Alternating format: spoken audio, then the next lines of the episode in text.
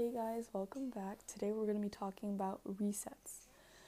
Um, so I got inspired by Rowena Tsai, a YouTuber, um, after watching her video on daily resets. So, so for me, resets are kind of um, habits, yeah, daily tasks, hobbies, or habits that are enjoyable and productive at the same time. Yes, that sounds too good to be true, but they actually are.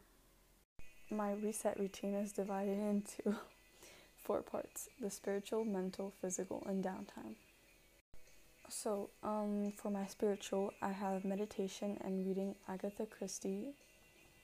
Um, for the mental, I have reading, journaling, um, and the five minute gratitude journal. Um, then I also have, as part of the mental, a podcast thing, which I basically I listen to a podcast and I clean my room while listening to the podcast. So I do two things I enjoy at once, um, and it's just it's it feels great afterwards. So you just you just start tidying your room the moment it starts and you end. So you don't have to like put a timer on 25 minutes after to clean my room. No, you just clean it while listening to the podcast. And then the physical part um, is where I do running, and I do this um, ancient um, Chinese kind of meditation technique. It's kind of yoga, meditation, and martial arts combined. It's called Qigong.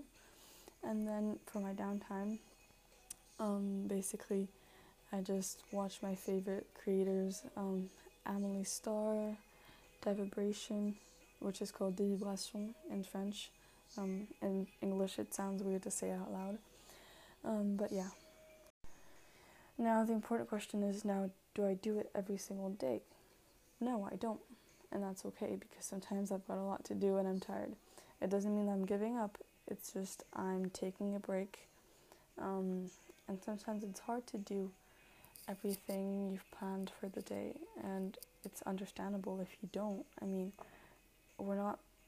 programmed robots designed to do everything perfectly.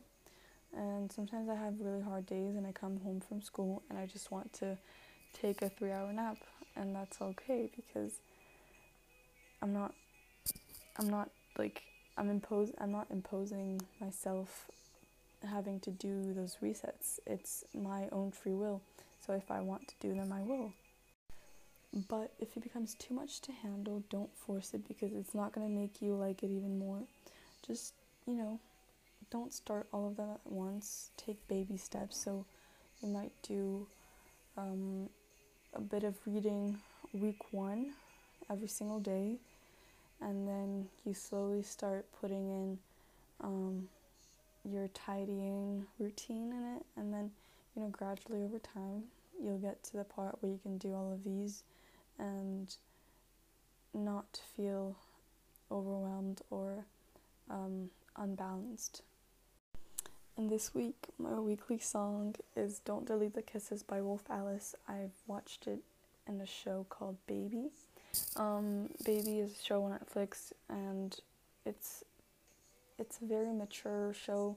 I mean, um, you have to be mature to watch it, that's what I mean. If you're under 16, please don't watch it.